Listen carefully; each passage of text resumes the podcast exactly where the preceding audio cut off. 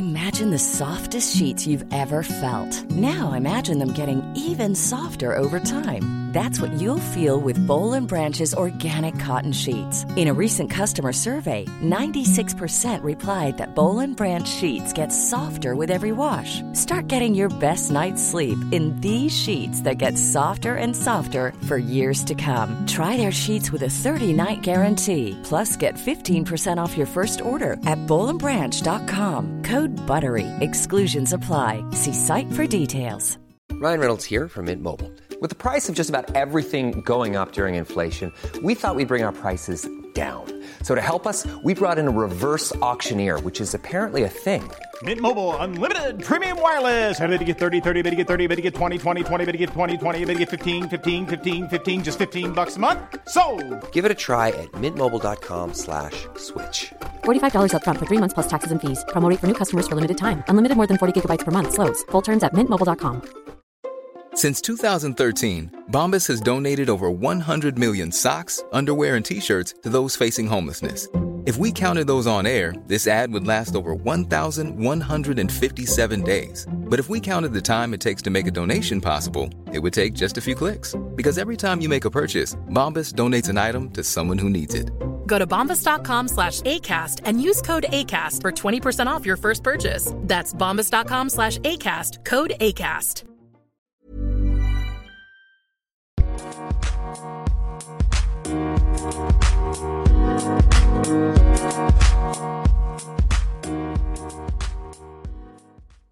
Bonjour et bienvenue dans ce nouvel épisode. Aujourd'hui, je reçois et discute pour la première fois avec un humoriste suisse. Je reçois Charles Nouveau. Comment ça va? Ça va, merci. Tu es fier d'être le premier humoriste suisse avec qui je parle? Ah ouais, ouais, ouais, le premier, probablement le, le meilleur. Le meilleur carrément directement. Ouais, ouais. Euh, ouais, je suis content.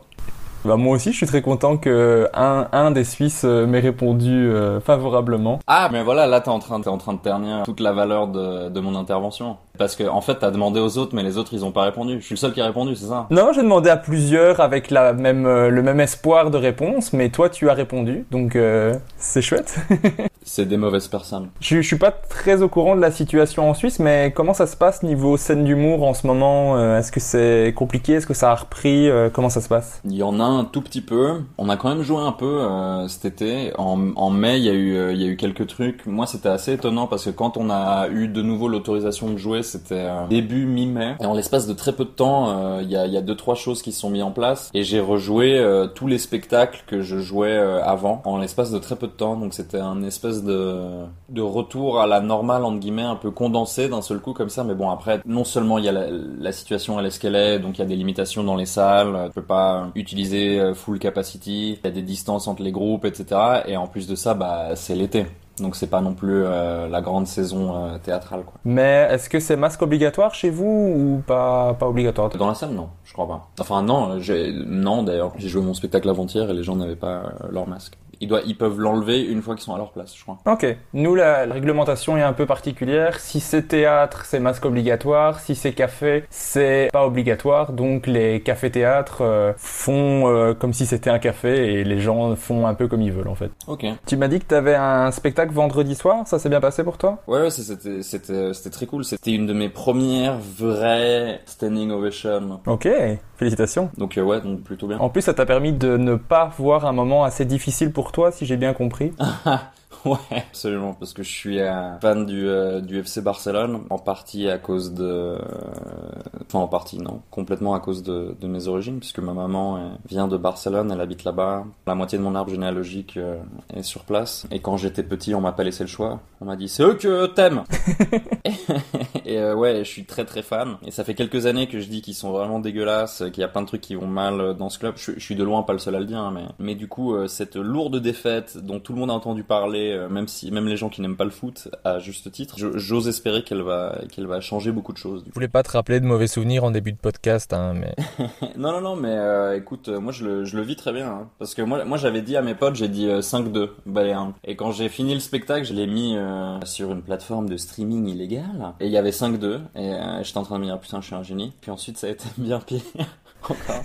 Mais ouais, tant mieux quoi. Tant mieux. Parce que quitte à perdre, autant que ça soit vraiment euh, significatif et qu'ils puissent plus cacher euh, à quel point euh, ça va mal, quoi. Il faut changer des choses. Donc que tant mieux. Ben voilà, j'espère qu'on n'a pas perdu tous les non-fans de foot directement dès le début du podcast. Mais non, mais c'est intéressant le football, même quand on l'aime pas. Mais ouais, c'était plutôt sympa de, de jouer et de, et de vivre une belle expérience scénique à la place de ça. Au final, je suis, je suis pas mécontent. Mais au départ, au départ, j'ai dit au public, j'ai fait une remarque sur le fait qu'il y avait le match en, qui démarrait en même temps que mon spectacle et j'ai dit un truc du style, d'habitude les, les humoristes commencent en disant je suis super content d'être là, mais j'aimerais vraiment que vous et moi on ait un rapport de sincérité.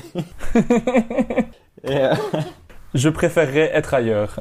ouais, ouais, ouais, Mais non, mais c'était cool, c'était cool. Au final, je suis, je suis euh, vraiment content de ma soirée de vendredi. Bah oui, si, si tu me dis que tu as eu une standing ovation, je pense que c'est assez euh, agréable. Mais Mérité. Ah oui, pardon, agréable. Ah, je, voulais te, je voulais un peu savoir euh, comment t'as vécu, toi, le confinement en tant qu'humoriste, le fait de devoir être un peu en pause comme ça, obligatoire. Euh, Est-ce que t'as vécu ça positivement ou euh, c'était dur? Non, c'était dur. C'était dur parce que, euh, je sais pas, parce que je passais de, de, jouer tous les jours, plusieurs fois par jour, même souvent, à, à zéro, quoi. Je pense qu'au bout d'un moment, psychologiquement, c'était plus facile, mais au début, c'était très compliqué. Après, je sais pas dans quelle mesure c'est pareil, mais euh, j'ai, moi, j'avais vu des trucs justement en parlant de foot de euh, les joueurs qui, qui ont des euh, blessures ou les joueurs qui arrêtent leur carrière. Souvent, ils partent en dépression et tout parce que parce que mine de rien, en fait, si ton corps il est habitué à avoir tant d'activité physique tous les jours, tu sais, ça engendre des choses chimiquement, ça injecte de la dopamine dans ton cerveau à rythme régulier, etc. Et tout d'un coup, si tu l'as plus, c'est hyper bizarre comme déséquilibre. Et euh, je devine que c'est un petit peu pareil quand t'arrêtes la scène tout d'un coup euh, très abruptement, quoi. Parce que le, le, fait est que c'est un travail et on prend ça euh, sérieusement et le fait est que c'est pas toujours agréable, mais euh, la, la majorité du temps, c'est quand même un grand kiff d'être euh, d'être sur scène. Et je pense, je, je connais pas exactement les détails, mais je pense qu'il se passe un peu des choses chimiquement à l'intérieur de toi quand t'es sur scène. Et ouais, quand tout un coup euh, tu l'as plus, en tout cas psychologiquement c'était c'était compliqué. Ouais. Ouais, mais d'office quand t'es sur scène, les applaudissements, les rires, c'est Enfin, ça, ça, libère de la dopamine d'office, je pense. Ouais. Le nombre de personnes qui, dans le, dans le podcast, ont déjà dit que la scène, c'était un peu comme une drogue. Une fois que tu as goûté, euh, t'en redemandes, quoi. Ouais, grave. Et aussi, quand t'es sur scène, tu, c'est, c'est fatigant. Enfin, t'es vraiment en mode euh, ultra concentré, ultra euh, connecté au moment. Et c'est assez fatigant. On se rend pas toujours compte de ça. Ouais. C'est les, les euh, c'est vrai, mais même moi je m'en rendais pas trop compte parce que euh, des fois je me rendais compte après après euh, certains spectacles où j'étais vraiment lessivé et je me disais mais mais c'est pas normal quoi Charles pas, tu bouges pas beaucoup quoi. Je pense que ça ça te demande beaucoup physiquement. En fait c'est c'est la concentration ça draine en fait je pense. Moi je compare ça à quand tu tu passes une soirée à parler dans une langue étrangère et que tu switches dans ta tête dans une autre langue, c'est vraiment une fatigue euh, mentale, un peu comme ça. Euh, que tu dois être ultra focus sur euh, le moment pour tout bien comprendre. Ah ouais, peut-être. Je sais pas si t'as ça un peu. Non, parce que moi je parle énormément de langues, donc euh, ça me parle pas trop ce que tu dis. Mais euh, non, je plaisante. Mais, si si, je vois, je vois. En fait, ouais, l'effort euh, intellectuel, il est usant quoi, en termes de, de fatigue, c'est clair. Des fois, on, on, on le sous-estime. Ouais, c'est clair. Mais du coup, j'ai vu que pendant ce confinement, t'avais fait euh, des, des, vidéos, t'avais fait les, les news. Ouais, mais en fait, ça c'est un, truc que je veux faire euh, en après spectacle. Et, et j'avais fait le premier. J'étais très content du, du, format. Au dernier spectacle qu'ils nous ont autorisé avant le confinement, malheureusement. Puis donc là, j'attends vivement la, la rentrée pour pouvoir reprendre comme ça, parce que elles étaient sympas euh, pendant le confinement dans ma chambre. Mais ouais, c'est, c'est, ça a plus de gueule visuellement quand c'est sur scène, quoi, quand même. Là, c'est vrai que j'avais vu la première sur scène, enfin, c'est une autre, c'est une qualité différente, quoi. Ouais. Mais t'as aussi fait des chroniques sur France Inter pendant euh, le confinement? Ouais, un petit peu, ouais. Est-ce que c'était important pour toi de rester actif pendant cette période euh... euh ouais.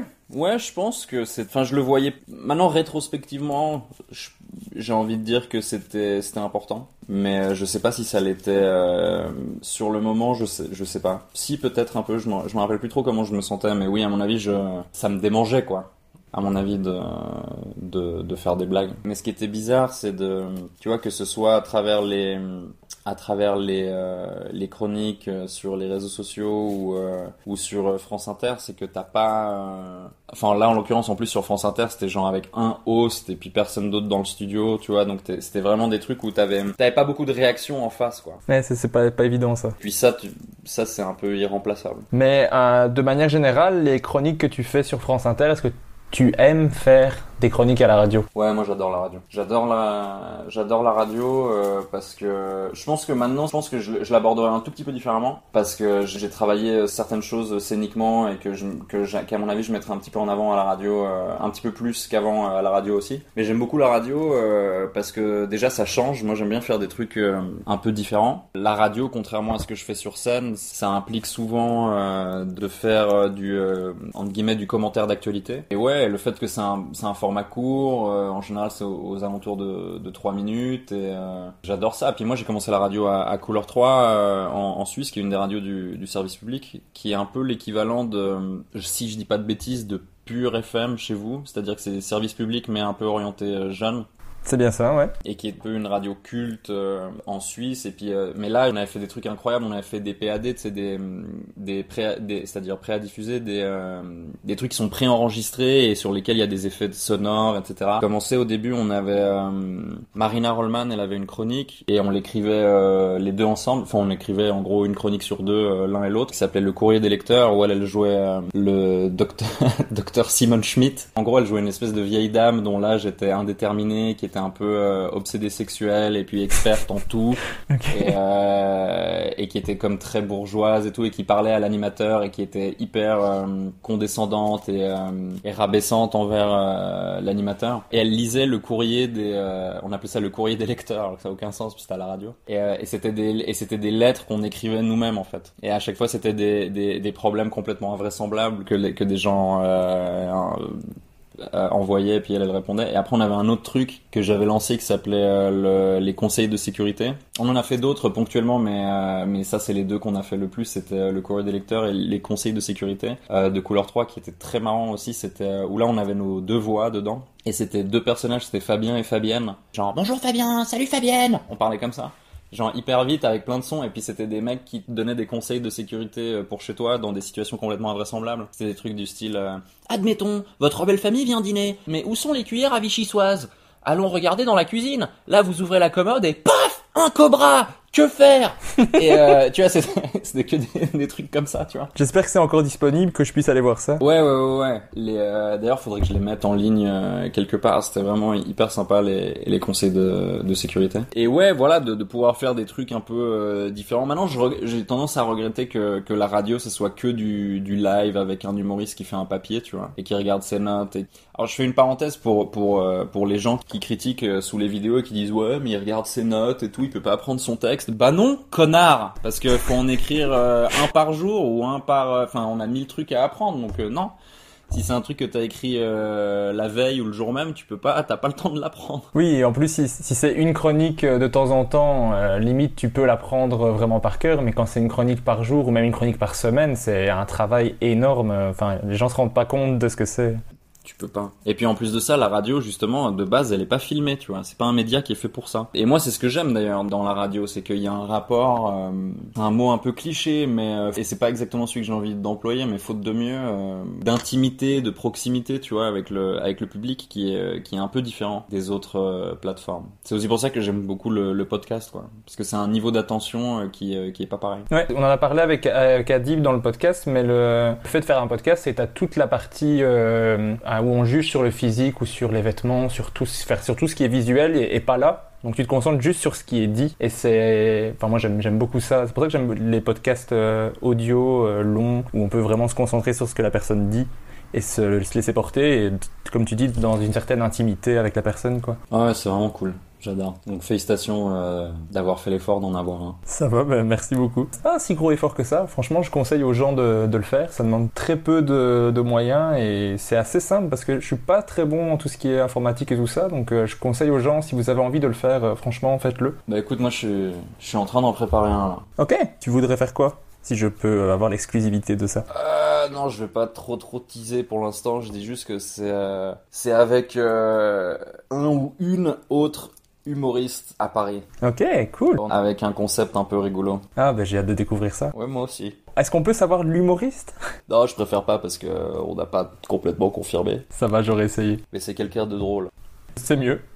c'est souhaitable effectivement. Et je, vou- je voulais savoir un petit peu comment tu étais comme euh, chroniqueur. Est-ce que tu es du genre à avoir le, le texte prévu une semaine à l'avance et à le peaufiner au fur et à mesure ou à arriver un petit peu euh, en dernière minute avec quelque chose euh, Euh, ça varie euh, beaucoup. En général, c'est vrai que j'écris euh, la veille, mais ça, ça dépend quand est-ce que je sais que je vais avoir euh, la chronique, tu vois, parce que moi, dans mon calendrier, ça varie tout le temps. On, on m'appelle à différents moments, mais en général, je l'écris, je l'écris la veille. Ouais. En plus, sur France Inter, de temps en temps, je suis appelé ponctuellement, mais j'ai fait beaucoup des phases où, genre, je, suis je suis là une ou deux semaines, et puis euh, ils me mettent euh, tous les jours.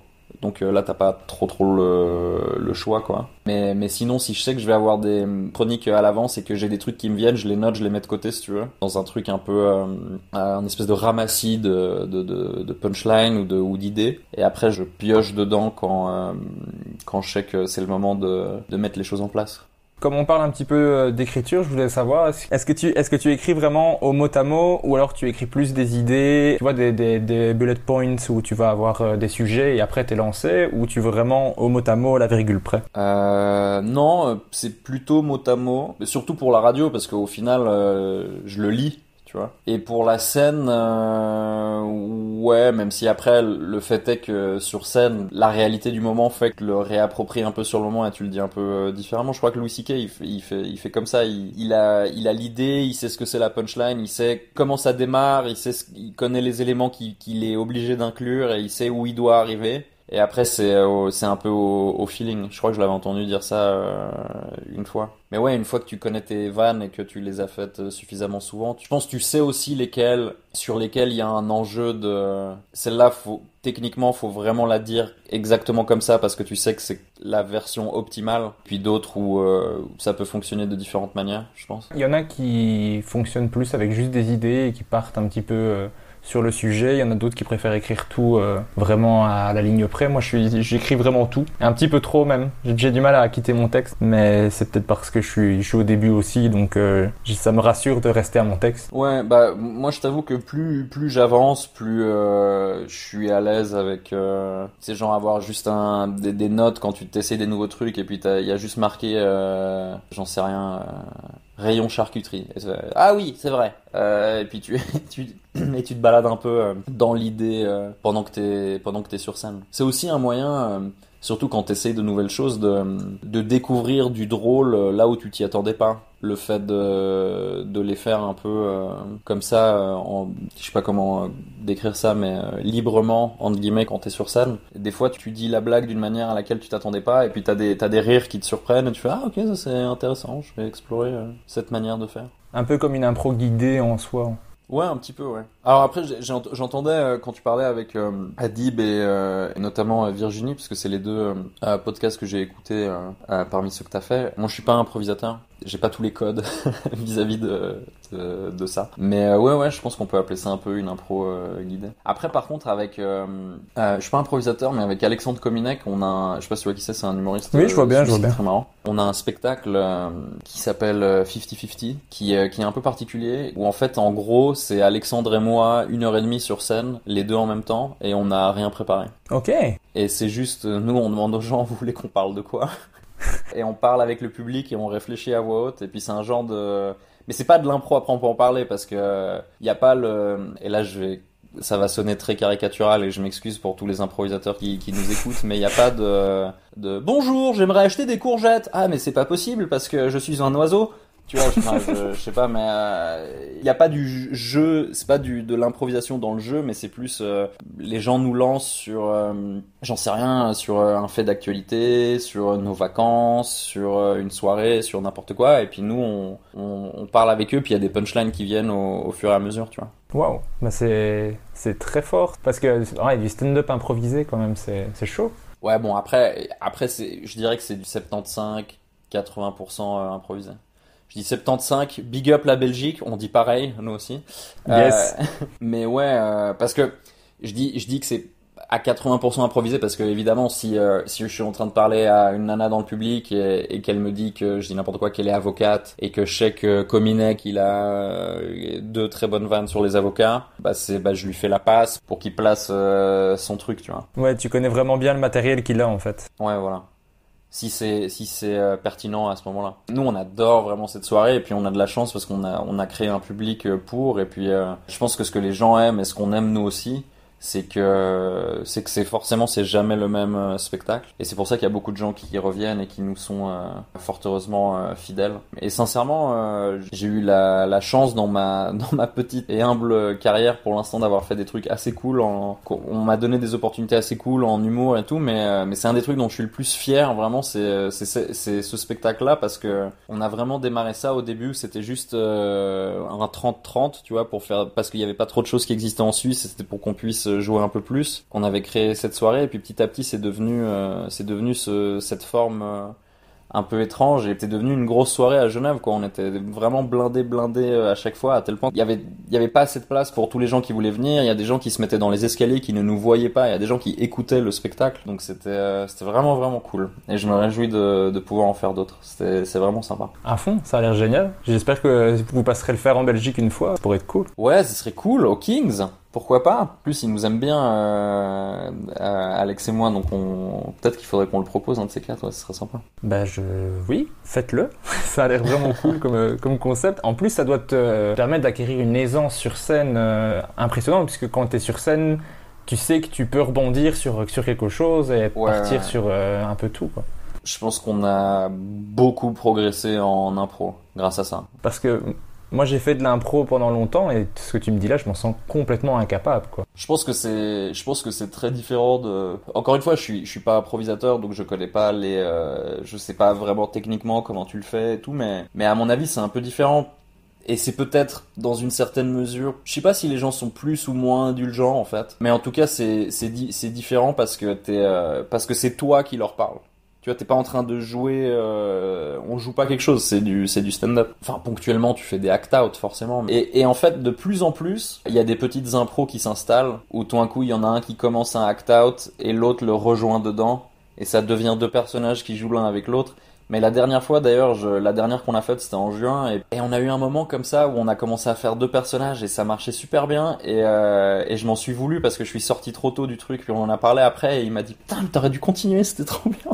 Et euh, c'est peut-être parce que je j'ai pas trop l'habitude de, faire ça et que j'assumais pas complètement, mais c'était assez cool. Donc je me réjouis qu'on puisse faire un peu plus de ça quand même. Mais ouais, le, public est plus indulgent en impro que euh, en stand-up, ça c'est clair, parce que en stand-up, t'as tout le côté préparation. Les gens se disent, bah, il, a préparé ça, il a bossé ça, donc euh, maintenant euh, fais nourrir. Alors qu'en impro, euh, les gens se disent, bah, c'était pas ouf, mais en même temps, ils avaient rien préparé, quoi. C'est impressionnant. Toujours ce côté-là qui t'aide un peu euh, au niveau des gens, et ils savent que tu vas enchaîner avec autre chose après, donc c'est vite oublié en fait. Ouais, mais du coup pour nous dans ce truc un peu hybride, je sais pas. Oui, je pense qu'il y a un peu d'indulgence parce qu'ils savent que c'est pas pas préparé et puis surtout on les on les responsabilise un petit peu aussi euh, le public, enfin ceux qui viennent souvent, ils savent. Tout d'un coup ça traîne un petit peu, t'as quelqu'un qui fait euh, les vacances, tu vois Genre il y a quelqu'un qui nous relance sur sur autre chose, tu vois. C'est c'est assez chouette vraiment. Bah si, franchement, si, si j'ai l'occasion de voir ça, ça, ça me tente bien. Eh ben écoute, tu seras invité. Je, je prends l'invitation avec plaisir. Dans le podcast, comme tu comme as écouté des épisodes, tu sais, j'aime remonter le temps et revenir quand tu étais petit. Comment tu étais quand tu étais petit? Est-ce que tu étais déjà un petit comique ou pas trop? Ouais, je pense que oui, et en même temps un peu non. Euh, ouais, ah, je vais t'expliquer une anecdote qui est un peu drôle. Vas-y. Euh, la toute première fois que je suis monté sur scène, c'était en Suisse, à Fribourg, c'est bien passé, fort heureusement, c'était filmé, et j'ai voulu, euh, j'étais fier, tu vois, d'avoir fait ce truc un peu différent, qui fait un peu peur, un peu cool et tout. Et j'ai voulu le montrer à mon père, et mon père, en, euh, il a pari une fois. J'ai re- j'ai regardé mon père me regarder pendant 7 minutes, c'est horrible, ne faites jamais ça. Et puis il m'a regardé, il m'a dit mais Charles, je, je comprends pas. Il a commencé à me dire, tu sais, dans la vie, euh, il y a des gens qui sont drôles. et euh, et ouais, vraiment incroyable, tellement peu de tact. Moi j'étais en train d'halluciner, tu vois, de, qui, qui me, qui sont en train de me dire ça. Et puis il réfléchit comme ça deux secondes. Et puis un de mes frères s'appelle euh, Eric, et il tape sur la table comme ça, il fait. Eric, il est marrant, par exemple. Et euh, j'étais en train d'halluciner. Et c'est vrai qu'en l'occurrence, mon, mon frère Eric, c'était un, c'était un peu le clown euh, de la famille. Il nous faisait vraiment beaucoup, beaucoup rire. J'étais très, très fan de lui quand, quand j'étais petit. Et moi, j'étais peut-être moins extravagant, mais j'étais, euh, j'étais très, je pense, auto-centré et très, j'adorais monopoliser le, le temps de parole et essayer d'accaparer l'attention de tout le monde. Il y a pas longtemps, euh, j'avais pioché pour faire un truc pour le pour le mariage d'Eric justement, euh, des vieilles vidéos de nous, des vieilles VHS de quand on était petit. Et j'ai revu des images de moi et je me suis trouvé insupportable. Parce que c'est vraiment... euh, j'ai un petit frère qui a un an de moins que moi. Et j'ai deux grands frères qui sont beaucoup plus âgés, qui ont 10 et 14 ans de plus que moi. Et il y avait vraiment le truc de de tout le temps essayer de, de solliciter l'attention euh, des plus grands et, euh, et quand mon petit frère essayait de faire pareil, vraiment de, de m'imposer pour faire non, ferme ta gueule, c'est moi, tu vois. et de- et de- de- donc euh, ouais, j'étais j'étais assez euh, horrible, je pense. Puis après en grandissant, euh, un petit peu plus au, euh, je pense que vous appelez le, le secondaire ou collège-lycée euh, en France. Ouais, j'étais un peu un des gars marrants euh, dans les dans mes différents groupes euh, d'amis. J'aimais beaucoup, euh, j'aimais beaucoup rire. Je pense qu'aujourd'hui encore, c'est le, c'est vraiment ce que j'aime le plus euh, au monde, quoi. Et donc beaucoup consommer de la comédie, des, des, des films, du stand-up, des, des choses comme ça. Puis euh, assez jeune. Et puis ouais, à partir de l'adolescence, j'aimais bien euh, générer du rire aussi. Est-ce que maintenant, tu fais rire ton père ou toujours pas? Ouais, je fais rire mon père, mais il rit pas à, à tous les. Par exemple, mon père, il, aime beaucoup. Les trucs qu'il préfère de moi, c'est justement quand je fais du euh, des trucs sur l'actualité ou que quand je fais des analyses un peu politiques euh, ou sociétales, des trucs comme ça, c'est ce qui euh, ce qu'il trouve le mieux. Ça le fait un peu plus rire que des anecdotes sexuelles ou des trucs dans le genre. Puis aussi, je pense que maintenant que je suis adulte, en tout cas sur le plan juridique, euh, je suis, euh, on se comprend un peu mieux et puis donc euh, je le comprends un peu mieux et, euh, et on se moque un petit peu plus volontiers l'un de l'autre. Ouais ouais, on, on, on rigole bien avec mon père, même s'il a un humour un peu particulier. Ok, parce que la première expérience euh, devait être euh, dure de se remettre après ça et de lui remontrer quelque chose après, je pense. Ouais, mais après en même temps, je pense que non, mais après il est venu me voir euh, plusieurs fois et je pense que l'appréhension et, dans une certaine mesure le le rejet qu'il a fait dans un premier temps pendant une certaine période de, de tout ça, c'était dû au fait que bah c'est mon papa, tu vois, et puis que je pense que quand t'es père et que tu souhaites le meilleur pour euh, tes enfants et, et que en parallèle tu leur as par ailleurs payé des études. Euh, quand ils te disent mais en fait je vais être saltimbanque. Ils te, disent non, calme-toi. Euh, arrête tes conneries. Mais après au bout d'un moment euh, bah le fait est que c'est c'est devenu euh, viable et c'est devenu une vraie carrière donc euh, maintenant ils, ils respectent ça Et tu, tu me disais que tu as commencé à consommer pas mal d'humour à l'adolescence, tout ça. Qu'est-ce que tu regardais en fait? Bah déjà, j'ai moi quand j'étais ado, c'était les débuts du streaming sur internet. Je surveillais les sorties euh, cinéma, puis je regardais toutes les comédies qui sortaient, les trucs américains, et puis euh, les séries. Et puis ouais, avec le début de YouTube et du et du streaming, il commençait à y avoir des euh, des trucs que tu pouvais trouver sur internet. Et puis les premiers les premiers humoristes que que je regardais, je crois mes frères ils avaient des cassettes euh, d'Eddie Murphy. Donc il y avait Eddie Murphy, et puis dans les premiers que j'avais trouvé sur internet qui me fascinaient, c'était euh, Dave Chappelle, Louis C.K. Aussi les trucs au milieu des années 2000, plus lesquels, lesquels c'est, si c'était Hilarious ou... Maintenant j'ai plus en tête les dates par rapport à Louis C.K. mais j'avais vu tous les trucs de George Carlin à ce moment-là quand j'ai découvert ce mec, je le trouvais fascinant. Et je me rappelle que j'étais trop dégoûté de parce que je crois qu'il est euh, euh, je crois qu'il est mort très peu de temps euh, après que j'ai commencé à le suivre. Il y avait qui ah ouais, et un qui était euh, absolument énorme à ce moment-là dont on parle plus trop aujourd'hui, c'était Dane Cook. J'avais regardé tous les trucs de, Dane Cook qui était une euh, méga star aux États-Unis à ce moment-là et qui me faisait beaucoup rire à ce moment-là, ouais. C'est un peu, c'est un peu ces mecs-là avec qui euh, j'ai commencé, puis, euh, puis voilà, puis après il y en a eu de plus en plus. Ok. Et quand tu regardais ça, tu te disais euh, il faut que je fasse pareil ou juste ah c'est cool, ça me fait rire. Non, je sais pas, c'est juste que j'aimais ça, j'aimais beaucoup ça. Mais je m'imaginais pas être euh, humoriste. Parce que je sais pas, je trouve c'était un peu abstrait, quoi. Ça avait l'air lointain, c'était dans des endroits où j'étais géographiquement pas. Donc euh, j'imaginais pas pouvoir faire ça. Après, euh, moi il se trouve que, bon, euh, je finis le, je finis le, lycée France, parce que j'allais j'allais à l'école euh, en... J'habitais en Suisse, mais j'allais à l'école en France, euh, juste de l'autre côté de la douane je passe le bac et puis je, je- me suis inscrit à plusieurs trucs. Moi, j'ai, je dessinais beaucoup quand j'étais plus jeune, puis j'étais relativement doué. Et euh, donc je pensais que je voulais faire ça. Donc un des trucs où je me suis inscrit, c'était aux Beaux-Arts. Et j'avais été... euh, Enfin après, ça quand j'ai commencé, ça s'appelait plus les Beaux-Arts, mais euh, en, école d'art, quoi, à Genève. Et puis j'avais été pris. Et finalement, j'avais pas trop aimé mon entretien. Je trouvais que c'était un peu le festival du bullshit. Et, en plus de ça... ça me faisait un peu peur aussi, tu vois, l'idée de- d'aller là-dedans dans un enfin l'art quoi. C'était un peu incertain comme euh, comme perspective. Donc euh, j'ai fait un truc beaucoup plus conventionnel. J'ai étudié les relations internationales euh, à Genève je savais pas trop ce que je voulais faire. Et puis après j'ai voulu me me réconcilier un petit peu avec ma créativité. Puis j'ai trouvé un peu un espèce de compromis. Je suis allé faire un master en en publicité, ouais, euh, publicité et design en, en, Angleterre. Et là, ce que j'aimais bien, c'est que donc je suis devenu euh, créa dans la pub. Ce que j'aimais beaucoup, tu vois, par exemple le dessin, je continuais un petit peu euh, à ce moment-là, mais mais très souvent j'avais des idées de dessin, de de strip, de BD, tu vois, de trucs comme ça, et puis euh, je les notais. J'étais ah putain, c'est drôle. Et je les je les notais et euh, et après je les dessinais pas parce que ça me cassait les couilles, j'avais la flemme. Mais j'avais des carnets entiers avec des idées de, trucs. Et en fait, après, quand j'ai commencé dans la pub, je me suis dit, ah, mais en fait, c'est ça que j'aime bien, c'est générer des idées. Cette partie-là m'amuse plus que l'exécution, tu vois, de, de devoir le, le dessiner. C'était drôle parce que on s'est remémoré ça quelques années après.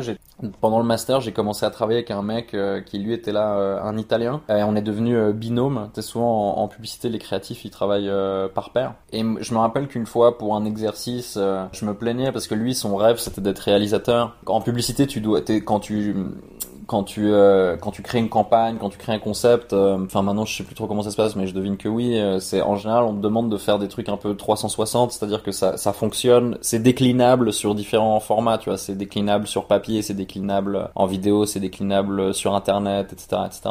Et, et moi je lui, je me rappelle qu'une fois je lui ai je lui ai reproché, je lui ai dit mec, mais toi toutes tes idées c'est des films. Et lui m'a répondu ouais mais toi toutes tes idées c'est des blagues. Et c'est drôle que qu'après il soit enfin il soit passé ce qui s'est passé. Mais déjà à l'époque, lui, il me, poussait un petit peu. Euh, il me disait mais tu, devrais faire du stand-up. Et puis un jour, j'ai découvert que ça existait en Suisse et je suis allé voir et j'ai vu sur scène euh, Thomas Wiesel, Marina Rollman et, et, Alexandre Kominek. Et en les voyant, je me suis dit euh, ouais, ouais, ça a l'air facile.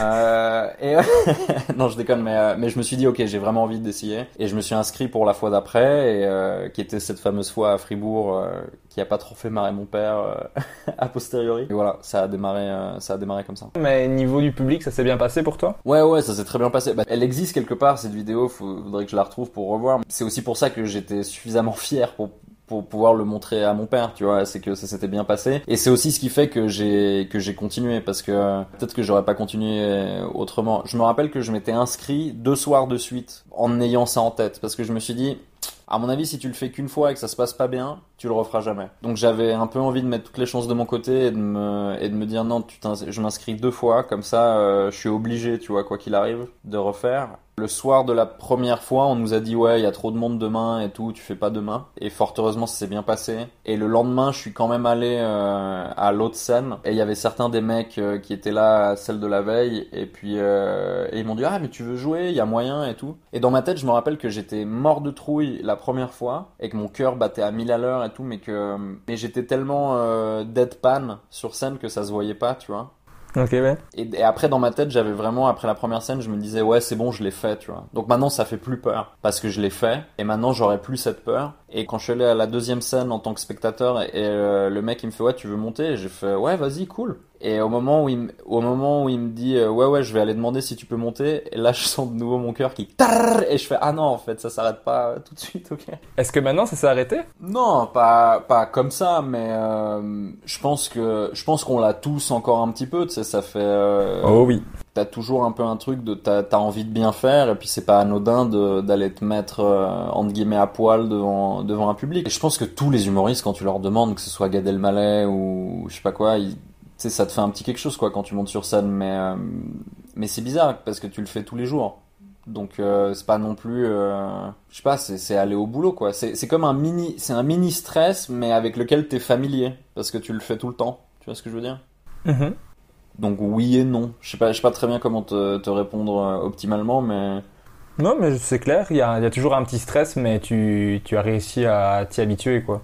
Enfin, c'est à dire que je sais même pas si je trouve ça stressant, mais euh, c'est pas le même état psychologique que quand t'es pas sur scène, c'est clair. Et puis après, et puis je pense que c'est plus un truc euh, de début aussi, parce qu'après une fois que t'es dedans, euh, t'es dedans.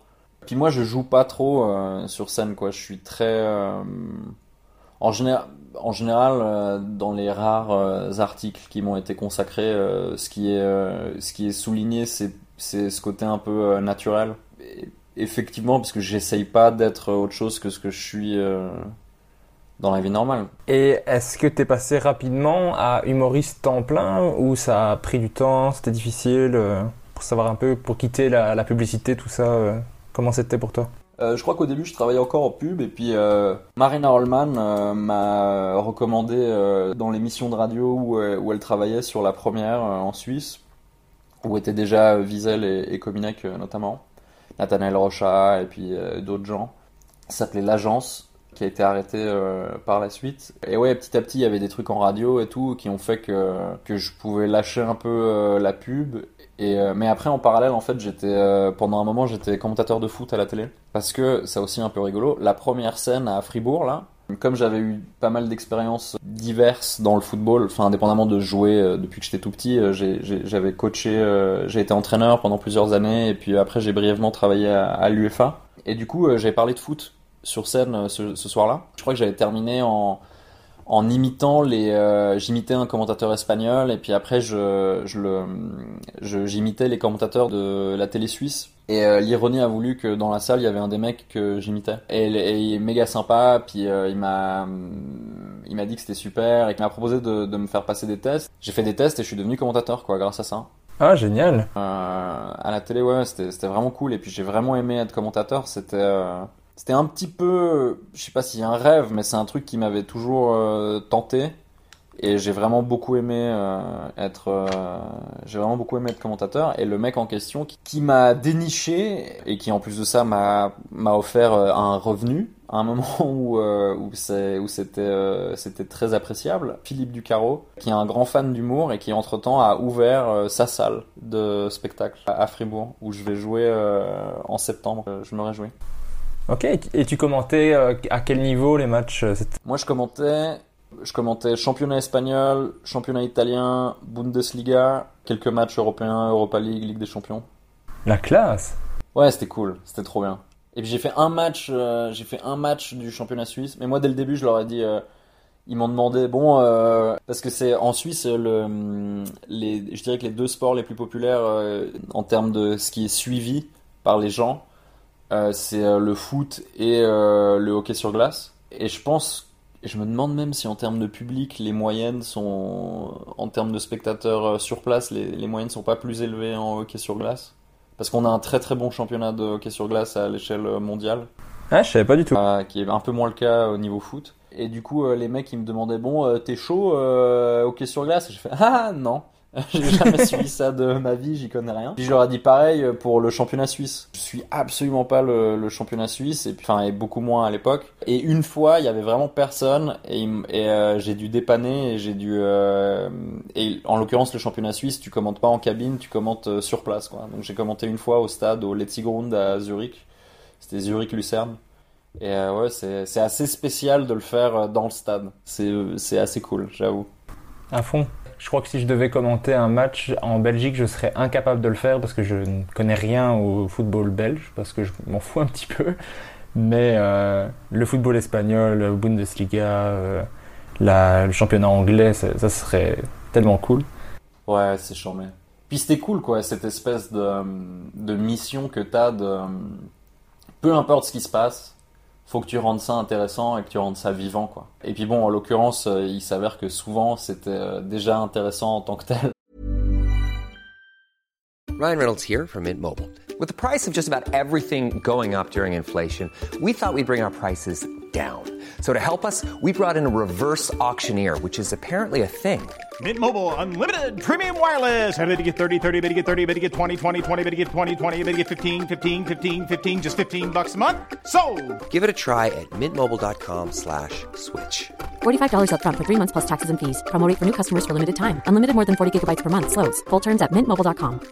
Hiring for your small business? If you're not looking for professionals on LinkedIn, you're looking in the wrong place. That's like looking for your car keys in a fish tank. LinkedIn helps you hire professionals you can't find anywhere else, even those who aren't actively searching for a new job but might be open to the perfect role. In a given month, over 70% of LinkedIn users don't even visit other leading job sites. So start looking in the right place. With LinkedIn, you can hire professionals like a professional. Post your free job on linkedin.com/people slash people today. Donc euh, c'était pas si compliqué que ça, mais c'était très agréable à faire en tout cas. Et euh, après, du coup, tu as, travaillé à la radio, comme tu l'expliquais tout à l'heure, sur euh, Couleur 3, ça? Ouais, entre autres, ouais, il y avait Cou- Couleur 3 et la première. Et tu as fait aussi des, tes premières expériences en télé, il me semble? Ouais, après il y avait, euh, en fait il y a un duo d'humoristes suisses qui sont, c'est un peu un des actes les plus gros de, de Suisse. Euh, ils arrêtent pas de changer le nom de leur émission et de leur duo, mais en gros c'est les deux Vincent. C'est comme ça qu'ils sont connus euh, en Suisse. C'est euh, Vincent Veillon et Vincent Cuchol. Où Vincent Veillon fait un peu, en fait à l'époque ça a commencé à la radio, ça s'appelait 120 secondes. Et, euh, où en fait Vincent Veillon c'était la- l'animateur de, de l'émission et donc il faisait un peu clown blanc si tu veux. Et Vincent Cuchol, il venait, il faisait des personnages. Et ils sont devenus méga populaires à la radio. Et après, c'est devenu 120 secondes est devenu euh, 26 minutes quand ils sont passés euh, à la télé. Et euh, quand ils ont commencé leur deuxième saison à la télé, ils se sont aperçus que c'était beaucoup de boulot et donc ils ont voulu euh, incorporer un peu d'autres gens. Puis moi, j'ai eu la chance d'être le premier euh, jeune qu'ils ont euh, intégré. Puis euh, et du coup, ouais, j'ai commencé à travailler un petit peu à la télé. Je faisais des petits euh, je faisais beaucoup notamment des petits euh, duplex. C'était des trucs euh, du style un truc par rapport à l'info. euh, on disait oh il, se passe telle chose en Angleterre, en direct de Londres, notre correspondant James Fearson. Et puis et je jouais des personnages sur sur fond vert. Ouais, j'ai regardé la vidéo hier qui m'a bien fait rire d'ailleurs. Quand je prépare le podcast, généralement je regarde un petit peu tout ce que je peux trouver. Et en fait, j'avais été étonné de te voir dans un personnage parce que je, je sais pas pourquoi. Moi, je t'avais un peu mis dans la catégorie euh, stand-up et c'est tout. Et, en, fait, en, faisant mes recherches, je vois que tu fais des personnages et tout. Et j'étais là, ah, trop bien. Il y a, il y a plus que ce que je que ce que je croyais. Tu vois ce que je veux dire? Alors oui, il voyait bien ce que je voulais dire et on a continué d'ailleurs de parler de cette vidéo que vous pouvez voir sur sa page Facebook, page que je vous invite à aimer. Mais malheureusement, ça n'enregistrait plus de son côté. Mais vous inquiétez pas, hein, on s'en est rendu compte assez vite, hein, pas du tout 40 minutes plus tard. Du coup, on a parlé de plein de choses, mais vous ne l'entendrez pas. On a parlé également de, donc, de la web série Biped que vous pouvez regarder sur YouTube. C'est une série où on filme des comportements humains et on le commente comme un documentaire animalier. C'est vraiment très drôle, je vous invite à aller voir ça. On a aussi parlé bien sûr du Jamel Comedy Club saison 9 à laquelle il a participé. Vous pouvez voir son passage sur YouTube. Ah, c'était génial les anecdotes qu'il m'a dites. Franchement, vous avez manqué quelque chose. On a parlé de son premier festival de Montreux, disponible sur YouTube aussi, avec le titre Comment savoir si on est amoureux? Des scènes qu'il a fait à l'étranger, en France, au Québec, en Suisse, à New York, à Madrid, et du coup qu'il a fait dans plusieurs langues. C'était vraiment très intéressant. Ouais, je suis le seul à en profiter. C'est déjà ça. Et juste avant qu'on se rende compte que ça n'enregistrait pas, je lui posais la question que j'aime poser à chaque fois dans chaque podcast, c'est de savoir quelle était sa pire scène. Et c'est là qu'on reprend l'enregistrement. Tu m'as demandé mes pires euh, scènes. Les deux qui venaient spontanément à l'esprit, c'était une fois au Petit Palais des Glaces, devant euh, très peu de gens, genre 13 personnes qui étaient éclatées dans une salle de... C'est-à-dire pas assis les uns avec les autres dans une salle de 110 personnes, dans des conditions un peu difficiles, mais auxquelles j'avais un petit peu l'habitude. Et donc ça, prend petit à petit, puis au bout de, au bout de 20 minutes, il y a une nana qui, euh, qui se lève et qui se barre. Et moi je parle un peu à tout le monde dans la salle, donc je lui ai dit, bah alors Isabelle, qu'est-ce qui se passe? Puis elle m'a regardé, elle m'a dit, c'est pas ça la joie de vivre. Et, avait pas complètement tort, mais euh, manifestement tout ce que la vie euh, lui avait donné en perspicacité, elle lui avait repris en, second degré. Et puis après, euh, donc forcément ça, ça crée une, un- une petite, une petite scène sur le moment, ça crée un malaise, mais un, un peu un moment à récupérer les gens, mais je les récupère et puis ça se passe bien. Et puis en, fin de spectacle, à ce moment-là, j'évoquais les attentats. Et quand j'ai commencé à évoquer les attentats, il y a une autre jeune femme dans le dans le public qui a pris la parole et qui m'a dit arrête parce que si tu continues, moi aussi je me lève. Et là j'étais là, bon bah J'étais en train d'expliquer aux gens, euh, on est en train de vivre quelque chose d'extraordinaire. hein. je vais, je vais clairement euh, jamais oublier cette soirée, je sais pas vous, parce que manifestement c'était quelqu'un qui l'avait, qui, qui les avait vécus euh, de très près. Et puis ouais, c'était un peu une fin un peu euh, folle, mais du coup, euh, j'ai, j'ai, sur le moment, j'avais un peu fait l'effort de, bah, j'ai changé ma fin de spectacle carrément, parce qu'on était tellement peu et tout que, enfin bref. Et ça s'est quand même bien passé pour la fin, je veux dire. À peu près, ouais, je crois, mais j'étais, mais je crois que, enfin, il y a eu quand même des gros moments de, de malaise. Et puis euh, après, il y a des, il y a des mecs même qui, euh, qui m'ont écrit euh, longtemps après pour me dire, mec, j'étais là le soir où c'est trop parti en couille et tout, et c'était pour te dire que c'était quand même chambé et que c'était anthropologiquement très intéressant de te voir dans la merde comme ça, tu vois. donc, donc c'était assez marrant. Mais donc ouais, ça c'était un peu spécial. Puis après, en plus de ça, la, la personne en question, euh, ouais, m'a contacté. Et puis il y a eu, y a eu certains échanges, euh, échanges et menaces même euh, par rapport à, à ça. Mais euh, mais plus rien. Depuis. Et euh, et puis il y a eu une autre fois où qui est visionnable sur euh, sur YouTube d'ailleurs où j'étais euh, j'avais fait plusieurs soirées euh, sur le thème du foot avec euh, Canal Plus et parce que j'ai un spectacle donc qui est qui est qui est sur ce thème. Et euh, Canal Plus m'a appelé pour un jour remplacer Julien Cazard dans l'émission J plus 1 parce qu'il était pas là. J'ai fait une chronique c'était des blagues extraites du, du spectacle foot donc des blagues qui en temps normal fonctionnent et euh, mais en fait, l'erreur qui a été faite euh, ce jour-là, c'est que personne n'a prévenu le, le public que Julien Cazard ne serait pas là. Et donc, euh, il y avait vraiment le truc de... Les gens, les gens venaient clairement pour le voir lui. C'est une chose, mais, euh, mais personne les a prévenus. Donc ça faisait trois heures qu'ils étaient là, dans un studio où il fait chaud. Ils attendent qu'une chose, c'est la fin de l'émission où il y a Julien Cazard. Et là, tout d'un coup, le mec fait... euh, Et finalement, c'est pas Julien Cazard, c'est Charles Nouveau Et puis là, j'ai vraiment vu, en arrivant sur le plateau, que la, vraiment dans le body language des gens, tu sais, qui... Oh, tu sais, qu'ils étaient vraiment trop... Putain, vous êtes sérieux C'est qui ce mec, tu vois? Dès la première seconde, euh, rejet euh, total. Et donc, euh, si tu, quand tu mates cette chronique, bah, c'est moi qui fais des blagues sur le foot et personne rigole, quoi. Tu regardes les commentaires sur YouTube, t'as la, moitié des gens qui disent putain, mais pourquoi les gens rigolent pas? C'est c'est marrant, tu vois. Et l'autre moitié euh, qui m'insulte. Donc, euh...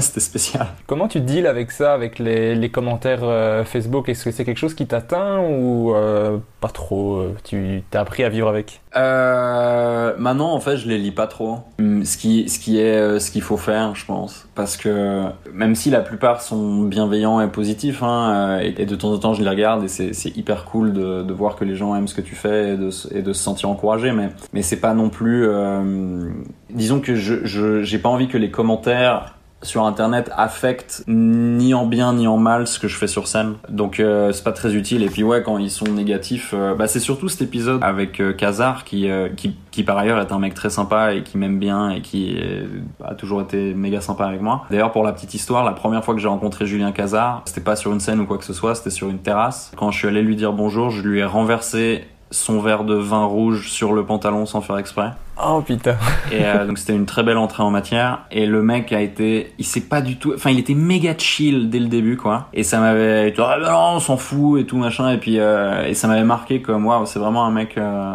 très sympa quoi. Mais qu'est- qu'est-ce qu'on disait pardon? Et comment tu gères? Ah oui non, c'est vraiment cet épisode là de J 1 où pour la première fois où il y avait des mecs qui activement euh, cherchaient mes comptes de réseaux sociaux pour m'envoyer des insultes, tu vois. Et ça m'était jamais arrivé avant et c'était un peu, euh, ouais, ça m'avait un peu affecté sur le moment.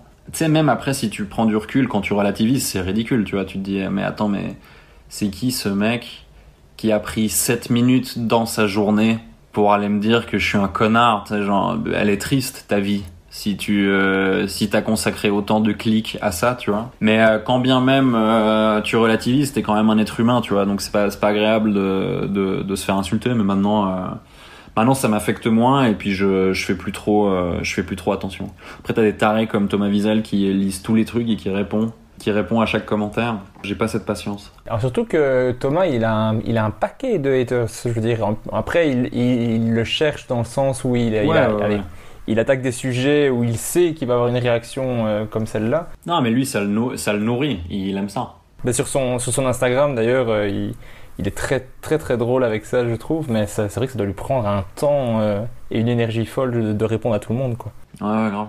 Pour revenir un peu à ta carrière dans, dans la suite, en 2017, tu crées Le Petit Débat, donc une web série où tu débats avec tes trois neveux, il me semble. Ouais, trois de mes neveux. Parce que maintenant, ils sont beaucoup plus nombreux, mais, mais ouais, les, les trois premiers. Mais j'ai découvert ça euh, hier soir, franchement, en faisant Ah, mes recherches sérieux? aussi. Ouais, j'ai adoré. Franchement, je l'ai montré à ma copine euh, ce matin aussi. euh. Donc, tu, tu débats avec trois, en- avec trois enfants, donc de sujets de société comme le féminisme, comme Donald Trump, comme la fraude fiscale. Et euh, c'est excessivement drôle, les réactions des enfants et euh, le personnage en décalage que tu as, qui est très sérieux, comme si c'était un vrai débat. Et le décalage des deux fait quelque chose de, très drôle, je trouve. Mais ouais, moi c'est un truc. euh, Enfin déjà les enfants m'amusent beaucoup. Puis j'étais entraîneur de foot et tout. Puis j'ai- plein de neveux et tout. Puis je, je trouve que les enfants sont très drôles parce qu'ils sont hyper sincères, ils ont pas de filtre, etc. En plus d'avoir un bon fond fondamentalement. Euh, les enfants sont pas intolérants et sont pas méchants et tout. Enfin, ils peuvent l'être, mais ça, ça a été donné par quelqu'un d'autre. Et ouais, donc euh, et moi j'ai toujours, ça m'a toujours beaucoup amusé de, de parler à mes neveux ou, euh, ou aux enfants de manière générale. Ça m'a, j'ai toujours trouvé ça très drôle de leur parler comme si c'était des adultes, tu vois. Et puis du coup j'avais l'idée de faire ce truc et, euh, et on a fait quelques-uns. Ça devait être sur Canal Plus à un moment donné. Ça ne s'est pas fait, c'était une de mes une de mes grandes désillusions professionnelles euh, à l'époque parce que j'avais fait j'avais fait le premier, c'était celui sur la fraude fiscale. Quand je l'ai envoyé à Canal Canal m'ont dit OK, euh, rendez-vous demain. Oh, trop bien. Et puis ouais, ils avaient, euh, on avait tourné des épisodes et tout. Puis après, au, au final, ça, ça s'est pas fait pour euh, pour diverses raisons. Et j'ai décidé du coup de- d'en faire quelques-uns dans mon coin. Et on en a fait quelques-uns, dont certains ont eu un, un, un mini succès sur euh, sur les réseaux sociaux. C'était très cool à faire. En plus, c'est marrant quoi. C'est pas des enfants que je ne connais pas, c'est mes neveux. Donc c'était assez marrant de, de de faire ça avec eux. Ils sont euh, ils sont assez ils sont très drôles, je trouve euh, dedans. À fond. Il y a des réponses qui sont tellement drôles, enfin des, réactions euh, complètement inattendues. Enfin les trois, les trois m'ont fait rire à un moment donné dans certaines vidéos. euh, vraiment, euh, tu sais, un, vrai rire naturel où tu, tu dois faire pause pour écouter la suite, quoi. Ouais, non, non, ils sont, euh, ils sont, ils sont incroyables. Mais moi, en fait, la première fois, j'ai voulu faire ça à l'arrache à l'iPhone tout seul, et ça donnait trop mal, tu vois, en termes de, de, de, de format. Donc après, j'ai dit, ok, il faut que je prenne des gens, euh, faut que je prenne une équipe, tu vois, pour le, pour le faire bien. Mais le premier que j'avais fait, c'est qui donc n'est jamais sorti, c'était sur le, je voulais faire sur euh, le mariage homosexuel. Et du coup, c'était marrant parce que, tu vois, donc d'abord, je dis, ok, qui sait ce que c'est euh, l'homosexualité? Et donc ils voyaient pas trop et tout, et donc je dois d'abord euh, parce qu'en fait c'est comme ça à chaque fois, tu vois, que je faisais les petits débats, c'est d'abord bah je, discute avec eux, mais c'est je filme tout le long, tu vois, mais j'explique certains concepts pour qu'ils aient des trucs en- un peu en tête, qu'ils comprennent de quoi on va parler. Et puis après on et après on parle, on laisse libre cours euh, au truc et j'essaye d'orienter un petit peu euh, vers où on va, de quoi on parle, mais ça peut aller dans tous les sens. Et puis après, moi, je m'enregistre en faisant des questions, et après, au montage, on essaye de construire euh, un mini débat, tu vois. C'est un bordel à, fabriquer, mais, mais bon, c'était quand même assez marrant.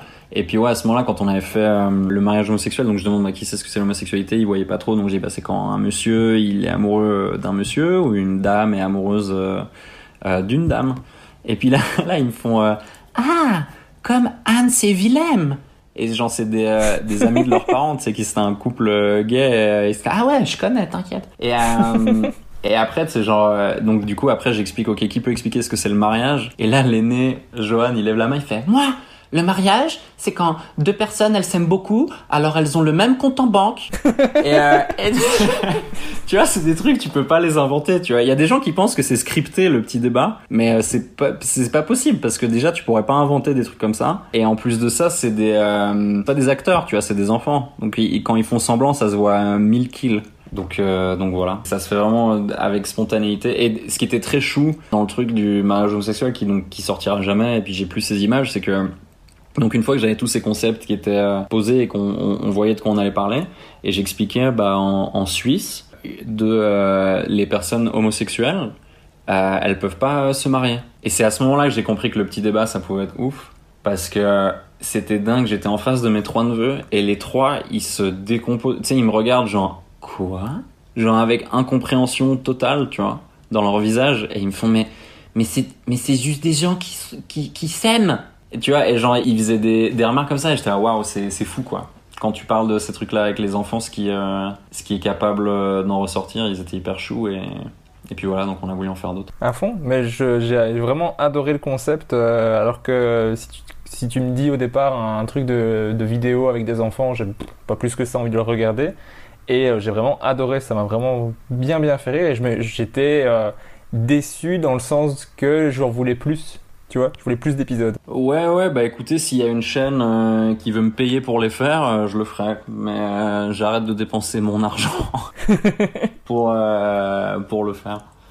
Mais comme ce podcast est toujours écouté par des grands producteurs riches, j'ai- cru comprendre. Et des psychanalystes. c'est ça, tu as bien écouté le podcast avec euh, Virginie. Donc les, les psychanalystes sont pas trop utiles pour ton projet, mais les producteurs influents euh, ont refait appel à vous. Si vous voulez financer le petit débat, c'est le moment. Sinon, on va vous le prendre. Donc, euh, allez. Franchement, si si il y a un producteur qui te contacte, je serais mais tellement content. Ah bah, moi aussi. Faudrait faire avec d'autres enfants. Mes neveux, ils, ils, ils grandissent. Tu sais, des fois, ils me disent, euh, ils me font, mais quand est-ce qu'on refait un petit débat? Et je leur dis, mais vous, vous n'êtes plus chou, en fait. C'est, euh, c'est fini. Euh... non, mais ils étaient, ils contents. C'était marrant parce que rétrospectivement, ils, ils adorent euh, se regarder dans les vidéos et puis ils voient que ça fait marrer les adultes et tout, donc ils trouvent ça cool. Mais sur le moment, c'est horrible pour eux, en vrai. Parce que tu sais, le niveau d'attention d'un enfant, euh, quand il faut rester assis, il faut être concentré, il faut parler de, de tel truc, il faut pas qu'il bouge, il faut pas qu'il fasse de bruit, taper dans la table parce qu'il y a le micro et tout machin. C'est affreux, tu vois. Les... Pour moi, la, la, la concentration d'un enfant, on dirait la barre d'oxygène dans Tomb Raider, tu sais. Je sais pas si tu jouais sur PlayStation. Oui, oui, je vois. Tu, vois le truc qui fond à, à vue d'œil. Donc, euh, donc c'était, euh, c'était complexe, mais c'était, euh, c'était, c'est une belle expérience, c'était cool. Mais le rendu est top. Donc, euh, je vous conseille à tout le monde d'aller voir ça sur YouTube. Donc, euh, le petit débat. Allez voir ça, c'est vraiment très très bon. Après, en 2018, c'est là que tu lances ton premier one-man show, donc tu l'as dit tout à l'heure, qui s'appelle Joie de vivre, qui est d'ailleurs récompensé par le prix SACD du Festival d'humour de Paris. Ouais, enfin c'est pas le spectacle qui, a eu ce prix, c'est euh, c'est euh, moi.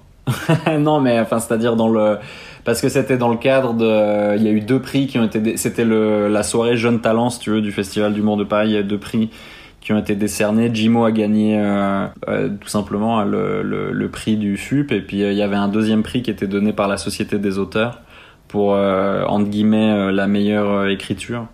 Donc je suis très honoré de de, de l'avoir eu.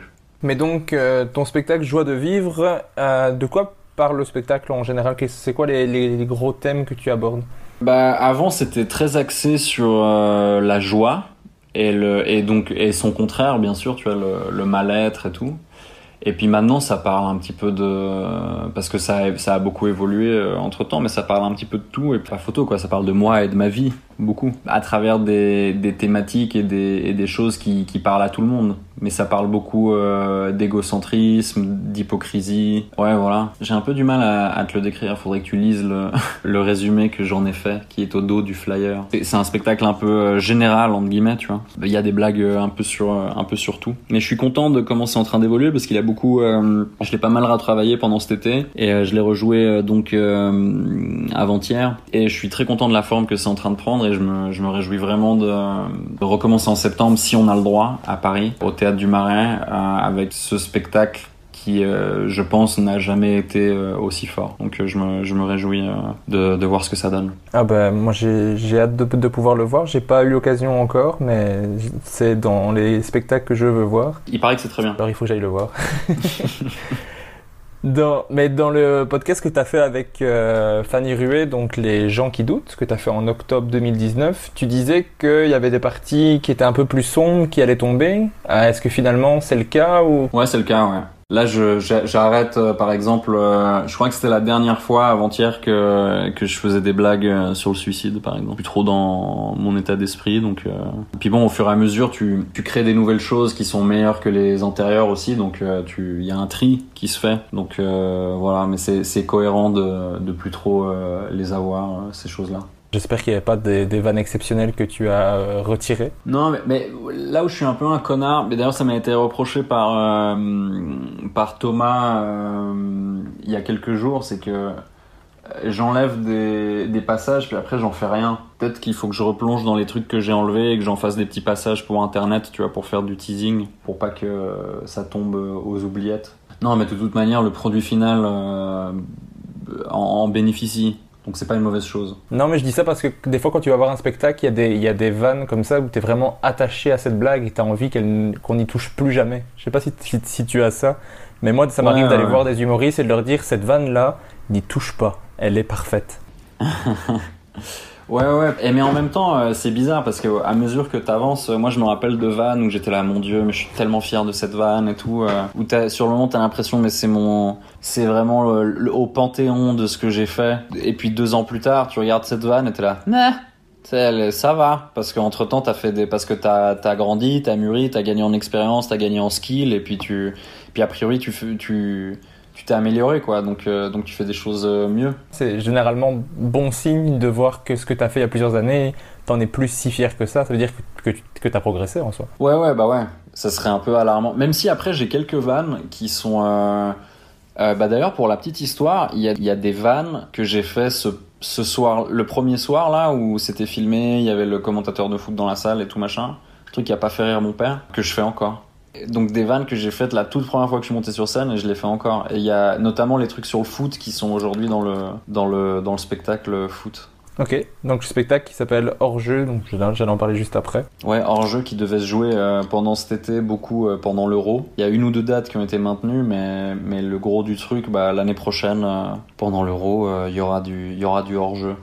Un peu partout. Mais la particularité de ce spectacle, parce que j'imagine que les gens qui aiment pas le foot, qui nous écoutent, se disent euh, Oh non, rien à branler. Mais euh, j'ai vraiment écrit ce spectacle pour les gens qui. euh, c'est un peu sa particularité, c'est que c'est fait pour faire marrer les gens qui aiment le foot et les gens qui aiment pas ça. Parce que j'étais parti du principe que, que t'aimes ou non le foot, que tu le suives ou pas, c'est impossible. C'est tellement omniprésent autour de toi, malgré toi, que tu peux pas y être indifférent. Et t'en as suffisamment bouffé malgré toi pour pouvoir en rire. Donc il y a pas beaucoup de, c'est pas très technique.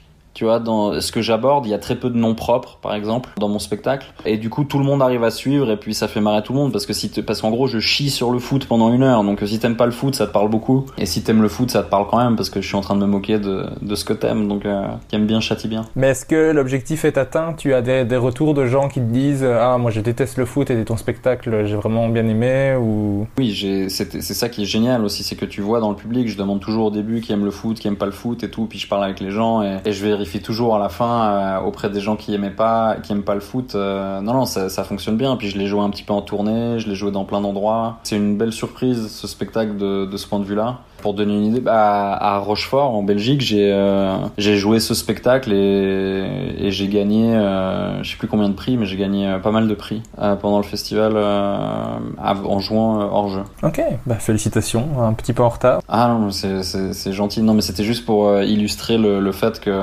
parce que en plus c'était de, enfin c'était des prix qui étaient donnés par des programmateurs de salles, par des gens comme ça, par, par beaucoup de gens qui en l'occurrence n'aiment pas le foot, tu vois. Donc euh, donc euh, ouais, c'était euh, c'est cool, c'est cool. Je suis content d'a- d'avoir entre guillemets réussi un petit peu ce pari là et puis de et puis de pouvoir continuer à le jouer ponctuellement. Avant je le jouais beaucoup plus, mais maintenant on a décidé qu'on le faisait vraiment que pendant les périodes, enfin voilà quoi, Euro, Coupe du Monde, des trucs où c'est vraiment dans dans l'actualité. C'est un spectacle qui est très agréable à jouer, puis c'est encore une fois tu vois c'est cool. J'aime bien pouvoir jouer plusieurs spectacles différents, comme ça tu t'ennuies pas. Mais je trouve ça déjà chouette que euh, quelqu'un qui aime autant le foot que toi arrive à, à pouvoir être critique dessus. Je trouve, rien, rien que ça, je trouve ça déjà chouette de départ. Ah, mais parce que c'est, de- mais de la merde, le foot. À, tellement de points de vue. Moi, je dis toujours, le, seul endroit où tu trouves plus d'abrutis que sur un terrain de foot, c'est autour d'un terrain de foot. Mais, euh, mais je fais partie de ces abrutis. Donc, euh, c'est, un sport un peu magique qui est bourré de défauts et en même temps euh, qui, qui, qui est peut-être la chose qui est la plus capable de rassembler des gens au monde. Donc, euh, c'est, euh, c'est assez dingue. Vous en avez parlé assez longuement, c'est dans le, le café Holo 7 que tu as fait aussi, vous avez parlé beaucoup de foot. Ah ouais, parce que Louis, parce que Louis il aime beaucoup le Louis Dubourg euh, qui, qui fait un café au Losset, il, il aime beaucoup le il aime beaucoup le foot. Puis donc de temps en temps on, en parle volontiers. Ça a été le cas dans, son podcast. Ben, je pense que les fans de foot euh, pourront écouter avec plaisir ce podcast-là euh, parce qu'ils pourront partager l'enthousiasme de, Louis Dubourg là-dessus. euh. Et si vous êtes fan de Zidane, vous pouvez aller parler avec Louis Dubourg. Je pense que vous allez trouver un ami. J'étais impressionné à ce niveau-là. Ouais, Louis, euh, Louis euh, vous euh, un culte assez prononcé à Zinedine Zidane, c'est vrai. Le foot, j'aime, vraiment bien, mais pas tant que ça. Et après, quand c'est genre un match de la Belgique, je sais pas ce qui se passe. Je deviens une autre personne complètement tarée. J'ai une extinction de voix le lendemain tellement j'ai hurlé toute la soirée, surtout après le, le- le dernier mondial où ça s'est très bien passé. J'adore ça. J'adore les, j'adore rencontrer des gens qui, euh, enfin là c'est pas ton cas exactement a, a priori, mais des gens qui s'en branlent vraiment. Mais tout d'un coup leur équipe nationale joue en Coupe du Monde et ils sont vraiment à fond. Et moi je vois, et moi je vois pas ça comme de l'hypocrisie ou d'un un truc dont je me moque. Au contraire, je trouve ça trop cool que tout d'un coup. Euh, c'est trop drôle de voir des gens qui comprennent même pas complètement les règles et qui sont là ouais il a le droit là de faire ça c'est genre mais parce que genre c'est bah c'est bah c'est euh, bah, c'est mon pays qui joue tu vois t'es t'es investi donc euh, ouais ouais c'est euh, ouais c'est c'est génial c'est des jolis moments Mais moi, je suis, je suis un fan euh, modéré. Je veux dire que je vais regarder euh, tout ce qui est euh, Champions League avec, avec beaucoup de plaisir, mais si je manque le match, bah, je vais regarder les résumés et c'est très bien. Par contre, quand c'est Coupe du Monde, Coupe d'Europe, c'est la folie et l'ambiance sur...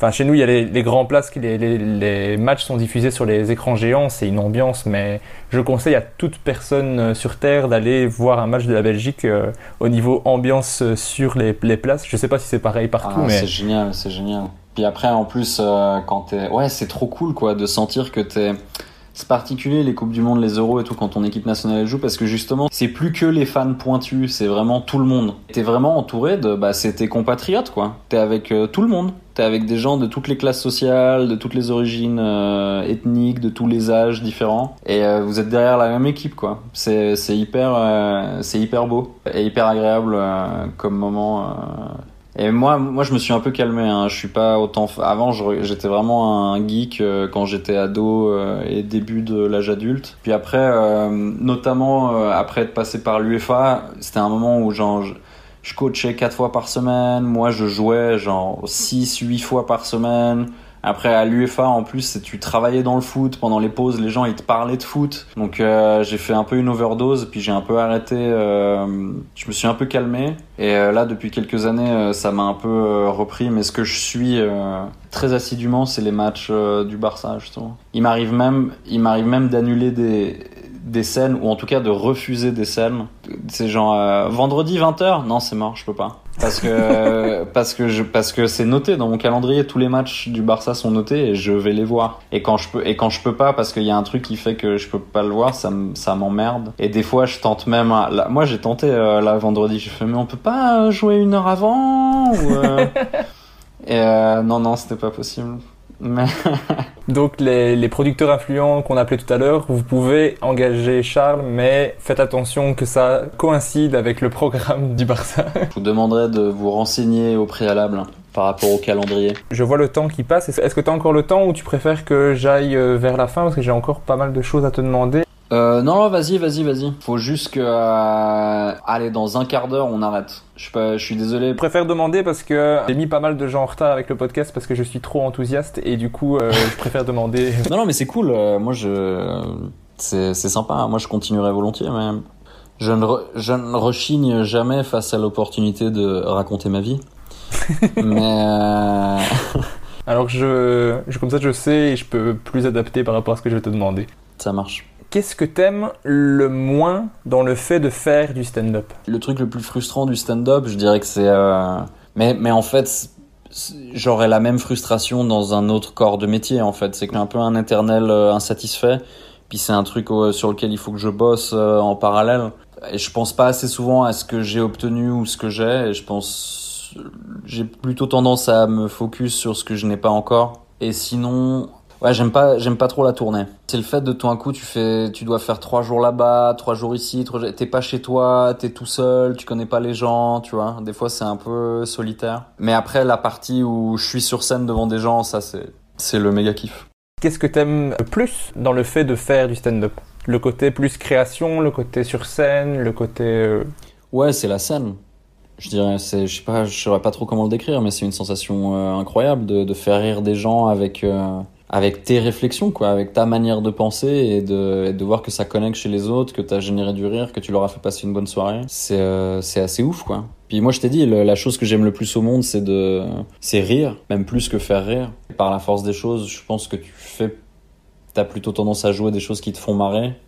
Même si moi, après, je l'exprime pas, je suis pas, je suis pas dans l'autocongratulation, je suis pas en train de rigoler euh, de mes blagues sur scène, mais ouais, voilà, la scène, quoi. C'est génial. Ah bah je, je comprends tout à fait. La première fois où tu joues et que t'as des gens qui rient, mais c'est une impression, euh, c'est inexplicable, c'est c'est inexplicable. Je sais pas pourquoi j'ai continué cette phrase puisqu'elle est inexplicable. du coup, qu'est-ce qu'on peut te souhaiter pour la suite de ta carrière? Hum, Qu'est-ce qu'on pourrait me souhaiter pour la suite de ma carrière? Je sais pas, peut-être d'être euh, moins anxieux et puis de et puis peut-être que, que les gens que les gens s'aperçoivent que je suis marrant parce que les gens les gens les gens ne sont les gens ne sont pas au courant pour l'instant et euh, faut qu'on faut qu'on trouve le moyen de le communiquer. Je suis pas un très bon communicant. J'espère que le, le podcast sera une, une petite pierre euh, qui va aider à ça. S- Sans aucun doute. C'est vraiment un objectif, c'est de faire découvrir des talents que je ne comprends pas, que le monde entier ne connaît pas. Eh encore. écoute, je te remercie. Bah, avec grand plaisir. Merci à toi d'avoir accepté. À la fin du podcast, tu le sais, j'aime bien faire, c'est l'interview name dropping. Donc ici, je vais te demander de me citer à chaque fois un ou une humoriste, que ce soit belge, québécois, américain, peu importe l'origine, l'horizon, euh, le style. Mais à chaque fois, tu dois m'en donner un ou une. L'humoriste le plus sympa que tu as rencontré. Euh, hmm, Yacine Bellous. Il, est- il a été cité, euh, je crois, 4 ou 5 Ouais, bah fois. tu vois, comme quoi c'est pas anodin. Euh, L'humoriste qui t'inspire ou qui t'a inspiré le plus? Putain, je sais pas. Peut-être Louis C.K.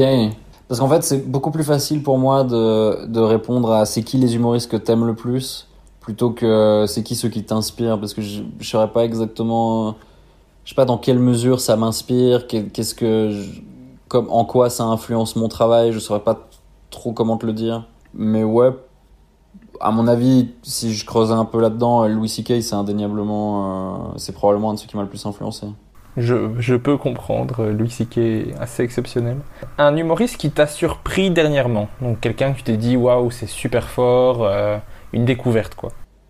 dans les stand-up de Netflix, dans, la série The Stand-Ups, tu sais, où genre, fait des passages de 20 minutes, euh, des trucs comme ça, il y avait, ça remonte un petit peu peut-être maintenant, mais il y en avait une qui pour moi a méga, est méga sortie du lot, je sais plus si c'était dans The Stand-Ups ou The Degenerates, euh, Lisa Traeger, très très marrante, elle a, et elle, dans son passage, elle, fait une blague qui pour moi, c'est peut-être la meilleure vanne que j'ai entendue euh, en 2019, je crois que c'était en 2019. Et puis c'est prévu, elle va, elle va avoir son special euh, Netflix à elle prochainement. Ah non, et une autre aussi qui, a eu son special après, Taylor euh, Tomlinson. C'est une, une meuf de genre, elle, elle a 25 ans, je crois, 26 ans. Elle est Très très forte. J'ai j'ai hâte d'aller voir. L'humoriste qui pour toi a la plus belle plume, celui qui écrit le mieux. Allez, je, je vais, euh, je vais faire plaisir à tes auditeurs, mais je- j'ai du mal à en, en sélectionner un, mais, j'aime- mais euh, Guillermo Guise, j'aime beaucoup. Ben, c'est marrant que tu dises je vais faire plaisir à tes auditeurs parce que je suis plus suivi par des Français Ah, que par des Ouais, Belges. bon, bah, lui aussi, je pense. Mais, euh, oui. mais euh, ouais, j'aime beaucoup euh, Guillermo. Ben, je comprends aussi. Celui qui pour toi est le meilleur interprète. Hmm. Bah, il est pas connu en France, mais Blaise Bersinger. C'est un Suisse, il fait de l'humour très absurde. C'est un peu un un peu un génie de, de l'absurde et puis c'est un improvisateur très connu euh, en Suisse aussi. Mais euh, ouais, il a il a ouais, il fait des trucs très absurdes et il est il est très bon dans le parce que pour moi l'interprétation c'est avant tout de l'observation, tu vois, c'est de la ça témoigne de les gens qui sont des bons interprètes, pour moi, c'est des gens qui sont très perspicaces. Et je pense que lui, il est très juste euh, là-dedans.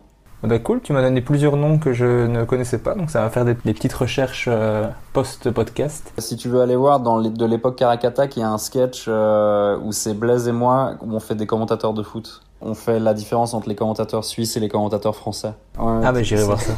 il, est, il est pas mal celui-là. À la toute fin, euh, je te demande cette fois-ci, c'est de choisir entre deux humoristes. Celui qui te fait le plus rire entre les deux, donc c'est tout à fait subjectif. Euh, je le dis à chaque fois, mais ça évite peut-être des problèmes. Après, toutes les personnes qui sont citées sont des gens qui ont un talent euh, incroyable et ils ne peuvent pas t'en vouloir parce que c'est juste la personne qui te fait le plus rire. Tu peux justifier si tu veux euh, ou ne pas le faire, c'est comme tu préfères. Mais tu dois choisir. Premier choix, on commence sur un choix, je pense, compliqué, mais je crois connaître la réponse, entre Louis C.K. et Dave Chappelle. Oh, oh la vache. Euh, bah, je pense que, et ça date d'avant Netflix, Dave Chappelle, je pense. Je sais pas, je, suis- je suis tombé amoureux de ce mec la première fois que je l'ai vu euh, sur YouTube. euh, je les adore les deux, hein, mais j'ai un peu envie de partir en connard, d'être là. I'm sorry, Louis, if you're listening. Euh, ouais, Entre Anthony Jeselnik et Patton Oswalt. Anthony Jeselnik. Même si j'ai beaucoup moins aimé le dernier spectacle que le précédent. Entre Bill Burr et Chris Rock. Bill Burr. Entre euh, Haroun et Farid. Hmm. Haroun. Entre euh, Yacine Bellous et Alexandre Kominek. Oh putain, c'est euh, c'est dur. Mais parce que mais Alexandre Kominek c'est un ami et je le vois et il me fait beaucoup rire dans la vie aussi donc euh, donc je dirais je dirais Kominek. Entre Marina Rollman et Thomas Wiesel. Marina Rollman. Et ça me dérange pas que Thomas m'en veuille là-dessus. Bien fait pour ta gueule. Ça marche. Surtout qu'en plus, tu, tu dois répondre rapidement, donc tu peux pas Ouais, justifier. ouais. Entre Guillermo Guise et Fanny Ruet. Guillermo Guise. Entre Olivier de Benoît et Mathieu Madénian. Euh, Mathieu Madénian, mais euh, pour rendre justice à Olivier de Benoît, c'est surtout parce que je connais très très peu son travail. Enfin, c'est surtout, je sais pas, Mathieu Madénian est, rigolo, hein, mais euh, je, je, en l'occurrence, je connais, je connais pas trop le travail d'Olivier de Benoît. Avec qui j'ai une photo sur Instagram où on fait le geste du Wu-Tang, parce que quand je l'ai vu, euh, c'était une émission de Patrick Sébastien. Je lui ai dit, ouais, on t'a déjà dit que t'avais les mêmes initiales que. Il me fait, oui, Old Dirty Bastard! Parce que pour moi, ODB, c'est Old Dirty Bastard, c'est du, du Wu-Tang Clan. C'est du rap old school des, des 90s. Et donc euh, voilà, j'ai une photo où on fait le, le signe du Wu-Tang sur Instagram avec Olivier de Benoît. Mais c'est pour ça qu'il est dans la sélection, d'ailleurs, Olivier de Benoît, parce que j'ai vu une photo de lui sur ton Ah. Instagram. Ok. C'est pour ça. Entre Émeric Lompré et Monsieur Fraise. Émeric Lompré, Et tout dernier choix, entre Blanche Gardin et Tania Dutel. Blanche Gardin. Ok, voilà. Merci beaucoup d'avoir participé au podcast. Mais merci à toi et je suis navré pour les problèmes techniques. J'espère qu'on n'aura pas trop perdu de, de trucs. J'espère aussi. Euh, mais c'était très sympa. Merci Régis. Merci de, de t'intéresser euh, à mes choses. Mais avec grand plaisir. En plus, comme je te dis, j'ai découvert plein de trucs hier soir euh, que je ne connaissais pas de, que tu avais fait et j'ai vraiment bien aimé ce que j'ai vu. Donc je pense que je t'apprécie plus qu'avant-hier. Ah bah cool. Moi, moi aussi je t'apprécie plus qu'avant-hier. Merci beaucoup. Merci à toi mec. Salut.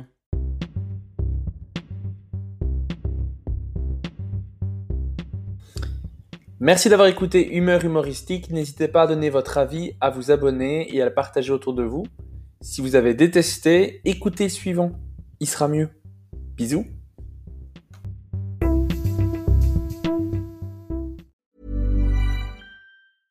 Mom deserves the best, and there's no better place to shop for Mother's Day than Whole Foods Market. They're your destination for unbeatable savings, from premium gifts to show-stopping flowers and irresistible desserts. Start by saving 33% with Prime on all body care and candles. Then get a 15-stem bunch of tulips for just $9.99 each with Prime. Round out Mom's menu with festive rosé, irresistible berry chantilly cake, and more special treats. Come celebrate Mother's Day at Whole Foods Market. Even when we're on a budget, we still deserve nice things.